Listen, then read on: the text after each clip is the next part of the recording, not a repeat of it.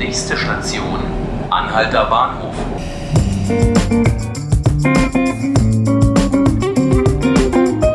Hallo und herzlich willkommen zu 5 Minuten Berlin, dem Tagesspiegel Podcast. Mein Name ist Jonas Bickelmann und ich spreche heute mit meinem Kollegen Robert Kiesel aus der Redaktion Landespolitik. Hallo Robert. Hallo. Robert, bist du heute Morgen mit der S-Bahn hierher gekommen? Nein. Okay, wie, wie kommst du zur Arbeit? Äh, mit dem Fahrrad. Alles klar. Ich bin mit der S-Bahn gekommen, deshalb äh, kenne ich die Probleme und den Stand bei der S-Bahn. Da könnte sich in Zukunft was ändern, wenn es nach der Linkspartei hier in Berlin geht. Ja, das ist in der Tat so, auch wenn das äh, im besten Sinne des Wortes tatsächlich Zukunftsmusik und in ferner Zukunft zu liegen scheint. Aber es ist tatsächlich so, dass die linken Chefin Katina Schubert heute ähm, Vormittag auf einem Termin hat durchblicken lassen, dass es ihr und ihrer Partei eigentlich am liebsten wäre, wenn die S-Bahn Berlin oder der S-Bahn-Verkehr in Berlin wieder in Landeshand käme. Und es gab jetzt auch schon einen Beschluss des Senats, der ein kleines bisschen zumindest in diese Richtung geht. Ja, das ist richtig. Also zumindest hat äh, Frau Schubert das so interpretiert. Es geht dabei um, um eine Teilausschreibung des Berliner S-Bahn-Netzes. Also es sind gut zwei Drittel, nämlich die Stadtbahn, also die Ost-West-Verbindung und die Nord-Süd-Bahn. Ähm, die sollen zumindest insofern ausgeschrieben werden, als dass äh, es in Zukunft möglich sein könnte, dass es eben nicht nur die S-Bahn Berlin ist, also diese Tochter der Deutschen Bahn, die den S-Bahn-Verkehr hier in Berlin mehr oder minder gut auf die Schienen bringt, sondern dass äh, der Markt eben auch für andere Unternehmen geöffnet wird und im Zuge dessen äh, soll es äh, die Anschaffung eines landeseigenen Fuhrparks geben, so dass also das Land Berlin über eigene Waggons äh, verfügt und äh, diese aber auch bezahlt natürlich und kauft und äh, das hat Frau Schubert heute Vormittag als ersten Schritt äh, dahin bezeichnet, dass Berlin irgendwann wieder selbst S-Bahn fährt. Hm. Und das heißt aber, wenn das jetzt ausgeschrieben wird, könnte es auch so ausgehen, dass die S-Bahn am Ende von mehreren verschiedenen Unternehmen betrieben wird?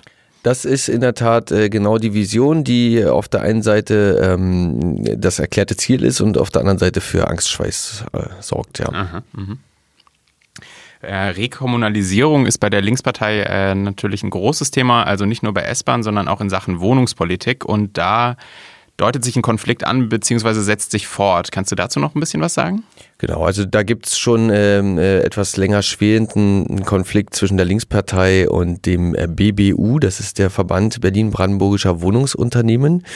Äh, dem haben lange Zeit äh, einzig und allein landeseigene und ähm, also landeseigene Wohnungsunternehmen und Genossenschaften angehört. Allerdings in den finanziell miesen Jahren, in denen sich das Land Berlin von landeseigenen Wohnungsunternehmen trennen musste, sind dann wiederum auch die Käufer dieser ehemalig landeseigenen in dem BBU haben sie Eingang gefunden und, und da sind sie nun. Und äh, sie unterstützen natürlich möchte man fast sagen, äh, bestimmte Ziele der rot-rot-grünen Koalition hier in Berlin, Stichwort Mietendeckel, ähm, nicht so enthusiastisch, wie es äh, Anhänger der Linkspartei tun. Mhm. Und äh, da gibt es seit längerem einen Konflikt und dieser Konflikt droht sich jetzt zu verschärfen, weil die Linkspartei am Samstag einen Parteitag abhält und äh, da Anträge vorliegen, die ähm, die landeseigenen Unternehmen und die Genossenschaften mehr oder minder freundlich dazu auffordern, den BBU zu verlassen. Mhm. Wie viel Einfluss haben denn die großen äh, Wohnungsunternehmen, die in der Kritik sind, ähm, im BBU? Ähm, also das sind vor allem die Kritisierten sind die Deutsche Wohnen, die uns allen hinlänglich bekannt äh, ist, äh, nicht nur den Mietern.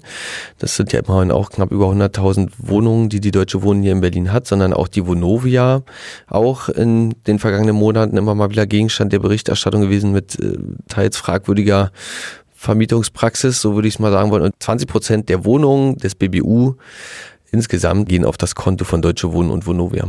Mhm, mhm. Also die haben da schon auch ein bisschen was mitzureden. So ist es.